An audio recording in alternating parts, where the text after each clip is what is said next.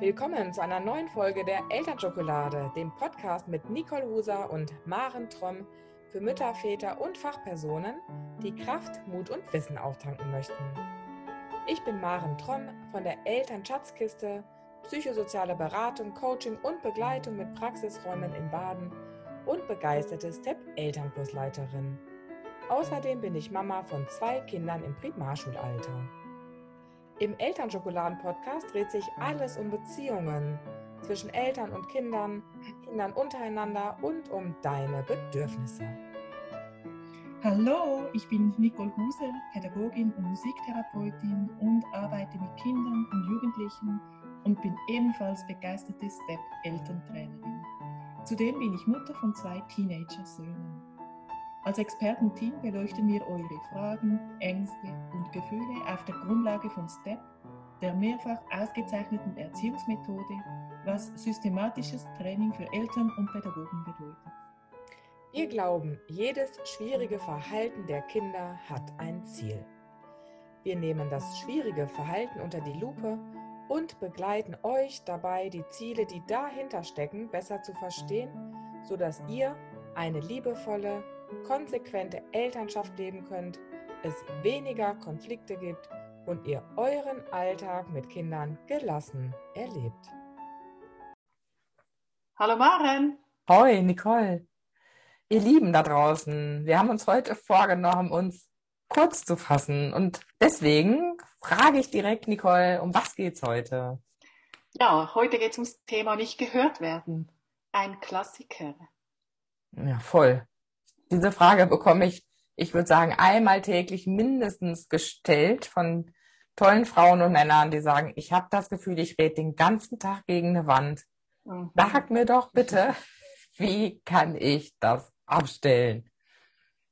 Kenne ich auch gut, diese Frage. Und wir haben auch eine Mail erhalten von Reto. Genau, und er schreibt, vielen Dank, Reto. Mein Sohn Emil ist neunjährig. Mein Problem mit ihm ist, meine Frau und ich sind selbstständig und arbeiten unregelmäßig zu Hause und auswärts. Nun passiert es oft, dass, wenn meine Frau weggeht und ich dann mit ihm allein zu Hause bin, er total herumbockt. Er macht dann überhaupt nicht das, was ich von ihm erwarte. Er kommt zum Beispiel einfach nicht aus seinem Zimmer, wenn ich ihn rufe. Er antwortet nicht mal. Und wenn er in der Schule war und nach Hause kommt, möchte ich wissen, wie sein Tag war. Aber er sagt immer nur, gut. Wenn ich das Abendessen vorbereite, möchte ich, dass er mir hilft. Aber das passiert natürlich auch nicht. Und zu guter Letzt kommt es meistens zum Streit am Tisch, weil er sich nicht an meine Regeln hält. Zum Beispiel will er nur Wurst essen und kein Gemüse, das ich ihm extra liebevoll auf den Teller gelegt habe. An diesen Abenden denke ich häufig, dass ich alles falsch gemacht habe und vieles falsch läuft und dass er total verwöhnt wird von seiner Mutter. Sorge bereitet mir aber vor allem auch noch das, dass ich das Gefühl habe, nicht mehr an ihn heranzukommen. Und er ist ja jetzt neun. Wie wird das dann, wenn er in die Pubertät kommt? Spricht er dann überhaupt nicht mehr mit mir? Ja, es ist ja verständlich. Eltern ist es wichtig, dass Kinder ihnen etwas erzählen und sie möchten es ja wissen und erfahren. Das ist ja auch ein guter Beweggrund, aber nur möchten die Kinder nicht immer das erzählen, was die Eltern von ihnen hören möchten, oder? Nee, genau. Das hast du so schön ausgedrückt, Nicole. Ich höre das auch oft, ne? Und was ich ganz schön finde, Reto, ist, dass du dir darüber Gedanken machst, wie du genau das besser machen kannst was die Folge daraus sein wird im späteren Verlauf, wenn dein Sohn älter ist, dass du Angst hast, den Kontakt zu verlieren. Das finde ich wunderschön, dass du jetzt, wo dein Sohn neun ist, uns diese Frage schreibst. Vielen Dank dafür. Genau, wir können viel dazu beitragen als Eltern, wie wir mit unseren Kindern sprechen und ihnen zuhören, dass sie uns auch erzählen, was sie beschäftigt. Ja, überlegen wir uns doch mal, wie fühlt sich vielleicht der Sohn, wenn er jeden Tag gefragt wird, wie es ihm geht? Ich denke, der Sohn, der ist ja so in seiner Welt mhm. und vielleicht stört ihn der Papa, weil es einfach wieder dieselbe Frage ist. Immer dieselbe. Hm? Und er ist wahrscheinlich auch genervt. Oder was denkst du, Maren? Mhm. Ich würde da gerne später noch drauf eingehen, auf diese Frage. Und ja, natürlich, wir stellen oft dieselbe Fragen, die nerven. Ich frage mich auch noch, wie der Papa sich so fühlt, der Reto. Hört sich so an, als sei er enttäuscht, dass wenn er jetzt schon mal oder wenn er mit dem Sohn alleine ist, ne, die Mama nicht da ist, dass dann so die Männerwelt nicht aufgeht, dass das Bild, was er dann davon hat, wie die beiden das so zusammen leben und erleben, nicht stattfindet. Ich habe das Gefühl, er fühlt sich auch so ein bisschen alleine, auf jeden Fall nicht gehört von seinem Sohn und ja, auch, ich könnte schon fast sagen, nicht wertvoll. Und mir scheint, dass er fast aus seiner Erwachsenenperspektive rausrutscht und auch in so eine Anführungsstrichen Kinderrolle rutscht, wo er ja möchte, dass seine Welt, so wie er sich die jetzt gerade vorstellt, ja, dass die auch so ist, ne? wie so ein Kind vielleicht. Und er hat seine eigenen Wertvorstellungen, wie die zu sein hat, wie der andere sich zu verhalten hat. Und dabei übersieht er vielleicht, was das Kind gerade möchte, was sein Sohn, der Emil, wo der steht, was der macht, wie es dem geht, was der braucht, ne? sondern er ist fest mit sich beschäftigt. Mhm. Ja, deshalb ist wichtig zu schauen, wie kommt man denn nun gut in Kontakt, oder? Wie kann mhm. man da schauen? Also es geht auch darum, wer hört wem zu. Also es scheint ja schon, wenn der Vater fragt, wie geht es dir? Ja, und dann ist die Frage, hört er ihm wirklich auch zu, wenn dann der Junge etwas sagt? Also auf diese Antwort, gut, könnte man ja auch eine Reaktion geben und wirklich sagen, was man sieht, oder ob es ihm wirklich so geht, wie er es sagt. Also das heißt, wenn wir zuhören und gut zuhören wollen, dann müssen wir schauen, wie das Kind wirkt, wie es ist. Also auf die Körpersprache. Auf ihn auch. eingehen. Auf die Körpersprache, genau, auf die Art, wie er uns das gut sagt. Wirklich darauf hören, was die Stimme sagt, sein Ausdruck. Und ich habe eben gesagt, dass Nicole, dass ich nochmal darauf zurückkomme. Ich denke, wir Eltern fragen Kinder auch nicht wirklich, wie es ihnen geht, sondern wir haben oft so im Kopf so eine Liste an Punkten, die uns vielleicht ein bisschen Angst machen, die wir gerne kontrolliert hätten. Und wir fragen oft diese Fragen ab. Das sind für mich eher Kontrollfragen, wie zum Beispiel, hast du die Hausaufgaben gemacht? Hast du Hausaufgaben auf? Hast du die Zähne geputzt? Hast du die Hände gewaschen?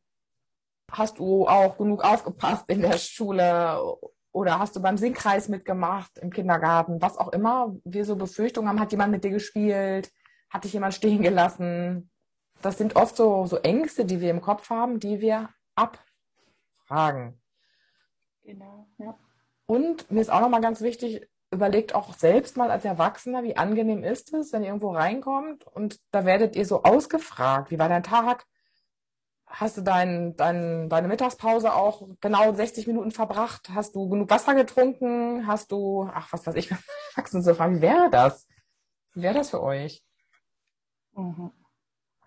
Ja, das, was du alles aufzählst, das zeigt ja, geht eigentlich um die Bedürfnisse des Vaters, nämlich das zu erfahren, was er gerne möchte. Und die Frage lautet ja, wie komme ich gut in Kontakt und wie mache ich, dass mein Junge mit mir spricht, wenn wir das wirklich möchten, geht es wirklich darum, dass wir auf das Bedürfnis des Kindes eingehen und schauen, wo das Kind steht, ob es jetzt gerade Lust hat, mit mir zu sprechen. Mhm. Ja, genau. Ich kenne das zum Beispiel auch, dass mein Sohn auch in dem Alter, da liegen die ja oft auf dem Bett und lesen irgendwelche Comics oder lesen, gucken sich den gleichen Comic das 300. Mal an und das scheint dann so wie, das kann man ja einfach auch schnell zur Seite legen und mal runterkommen. Oder nicht? Vielleicht ist das Kind und Kinder sind oft in ihrer Welt, gerade nach einer Schule, gerade nach einem langen Tag, sind die so in, in ihrer eigenen Welt versunken im Flow und dann schirmen sie uns auch wie ab, dass sie unsere Stimmen gar nicht hören, die dann wieder irgendwas von ihm wollen, sondern sie möchten gerne da drin bleiben. Und dann ist es unglaublich schön, wenn wir das wahrnehmen und sagen, oh, du liest gerade total schön. Ähm, was liest du denn vielleicht? Kann ich mitgucken? Also wenn wir sozusagen erstmal gucken, wo ist mein Kind und kann ich in dieser Welt in Beziehung kommen, in der Welt des Kindes. Nicht in meiner. Ich rufe ihn nicht aus seiner Welt raus und sage, so, du kannst jetzt Tisch decken, sondern wenn wir wirklich in Beziehung kommen wollen, braucht es die Geschwindigkeit, die Energie und auch das Wahrnehmen von der Welt des Kindes. Genau. Und deshalb ist es auch so wichtig, dass wir bei diesem Wahrnehmen eben genau wahrnehmen und genau auf das Kind achten, auf seine Körperhaltung. Man sieht, wenn, wenn das Kind ihm ins Heft oder ins Buch schaut, anstatt uns anschaut, wenn er sich etwas abdreht oder wenn er einfach ähm, den Kopf wegdreht, dann sieht man eigentlich, da ist keine Lust. Also, und diese Gefühlssprache, diese Körpersprache, die müssen wir beachten.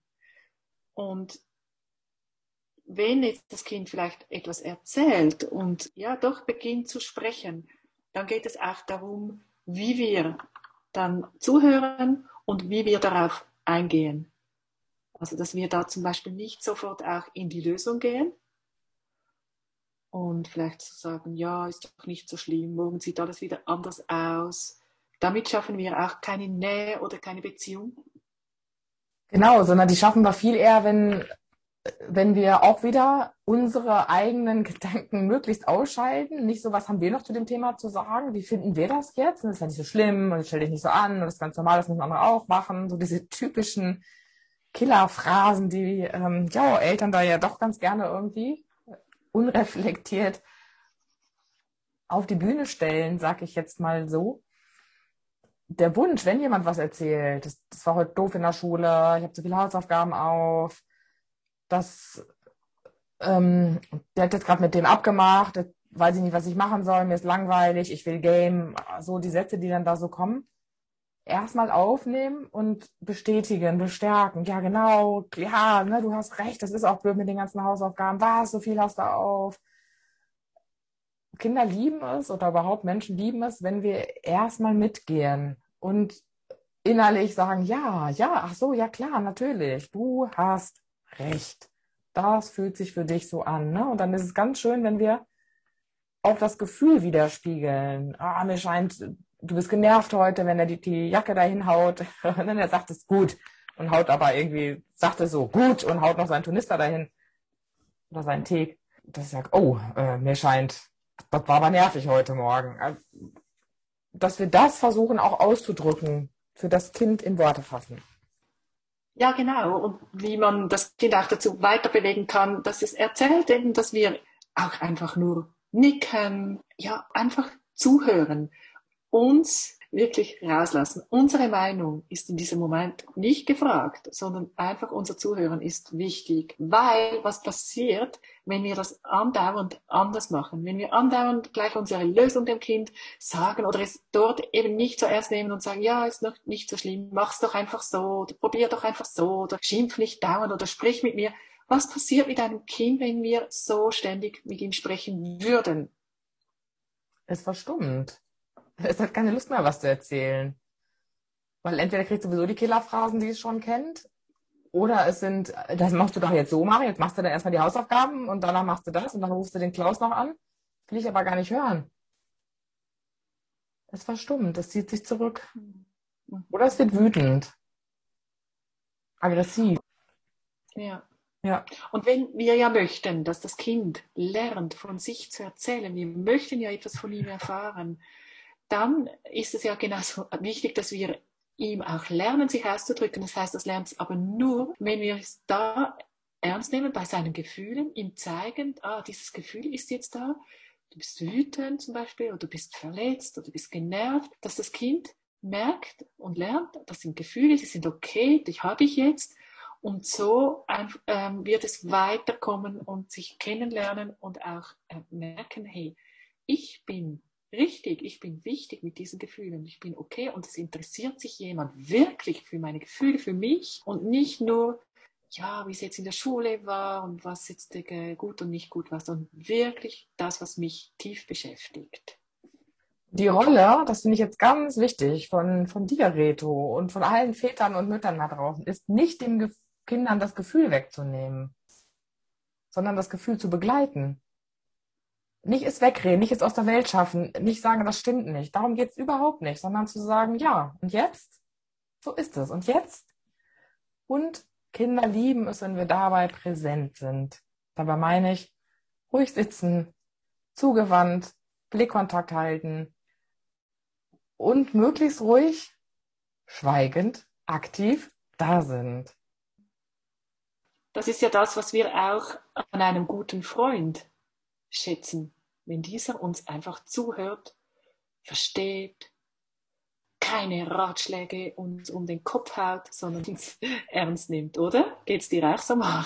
Ja, also es gibt ja so wenig Leute, die das gut können. Klar, wir uns auch mal Frage stellen, ne, zu sagen, oh, ah, okay, und wie ist das dann da? Wenn die noch, noch weitere Querdenker-Fragen stellen, das liebe ich schon. Und ich liebe es, wenn sie dann nicht sagen, ah, hat die auch schon. Also bei mir ist das so und so. Oder ach, das machst du so und so. So, und jetzt? Was reden? Jetzt, wenn die das so vom Tisch wischen. Bin immer ganz irritiert, wenn dann erstmal Ruhe ist. Und ich denke, ah, schön. Das ist jetzt einfach mal. Ja, genau. Da geht es einfach den Kindern nicht anders als uns, oder? Nee. Die brauchen uns dafür, dass sie eben verstanden werden. Also, lieber Reto, es geht um deine Rolle. Es geht nicht darum, dass du glücklich gemacht wirst. Dein Sohn sollte nicht dich glücklich machen, sondern du, dein Sohn. Emil und ich, ich wünsche mir, dass, dass du versuchst oder schaffen kannst, oder ich weiß nicht, wie ich das jetzt besser ausdrücken soll, dass es nicht um uns geht in solchen Momenten, sondern dass es darum geht, Verbindung herzustellen, Beziehung zu gestalten, und zwar vom Kind aus. Genau. Und um uns vielleicht in solch einem Moment, in dem wir es schwierig finden, auch in das Kind hineinzusetzen, um zu wissen, was braucht es jetzt? Erinnern wir uns wieder an die vier Bedürfnisse oder Grundbedürfnisse des Kindes. Vielleicht braucht es jetzt Autonomie, indem es selber bestimmen kann, ob es jetzt sprechen möchte oder nicht. Akzeptanz, es ist okay, ich bin da mit dem Gefühl der Wut oder des Frustes oder des Genervtseins. Vielleicht braucht es jetzt aber eben genau jetzt Zugehörigkeit. Das möchte ich jetzt etwas erzählen, also höre ich ihm jetzt zu, ich lege meine Zeit auf die Seite. Oder es braucht Sicherheit, indem es gespiegelt bekommt, worum es geht und seine Gefühle ernst genommen. Habe ich noch eine kleine bittere Nachricht. Irgendwie haben wir ja gedacht, Mensch, wenn die Kinder älter werden, dann können wir das Ganze besser planen mit der Zeit. Ich kann euch sagen, umso älter die Kinder werden, die, die Momente, wo sie uns Sachen erzählen, der erste Kuss und so, die kommen meistens an Punkten, wo wir gar keine Zeit haben, wo wir eigentlich gerade was anderes vorhatten. Und ich habe für mich beschlossen, wenn die Welt nicht gerade untergeht, werde ich in dem Moment alles stehen und liegen lassen und zuhören. Das ist super, diese Entscheidung. Wenn das Fenster dann mal aufgeht, dann reinschauen. Nacht um drei, ich sehe mich schon nach den Hamburger in der Küche essen und über das erste Mal reden. Das wird wahrscheinlich nicht morgens am Sonntagsmorgens um 10 passieren, wenn ich gerade Lust drauf habe, sondern nachts um drei. Ja. genau. Ja. Sind wir am Schluss? Auf jeden Fall. Wollten uns heute kurz halten. ja, lieber Reto, wir hoffen, wir konnten dir helfen. Wenn du oder ihr eine Frage habt, dann schreibt uns an elternschokolade.gmail.com. Und aller, aller, aller, aller, aller, aller herzlichst lade ich euch ein, im Mai in meinen nächsten Online-Step-Kurs mit einzusteigen. Wir gehen acht wunderbare Schritte zum die Mama, der Papa werden, der du sein willst. Nicole, hast du noch ein Zitat für uns? Ja, ich habe eines und zwar von einem österreichischen Dichter, das Schwierigste am Miteinanderreden ist für viele nicht das Reden, sondern das Zuhören. In diesem Sinne wünschen wir euch drei, vier wunderbare Wochen, schöne Ostereiersucherei und bleibt gesund. Ja, und spannende Geschichten beim Zuhören und neue Erfahrungen. Ciao, Nicole. Tschüss, Maren. Ciao. Ciao.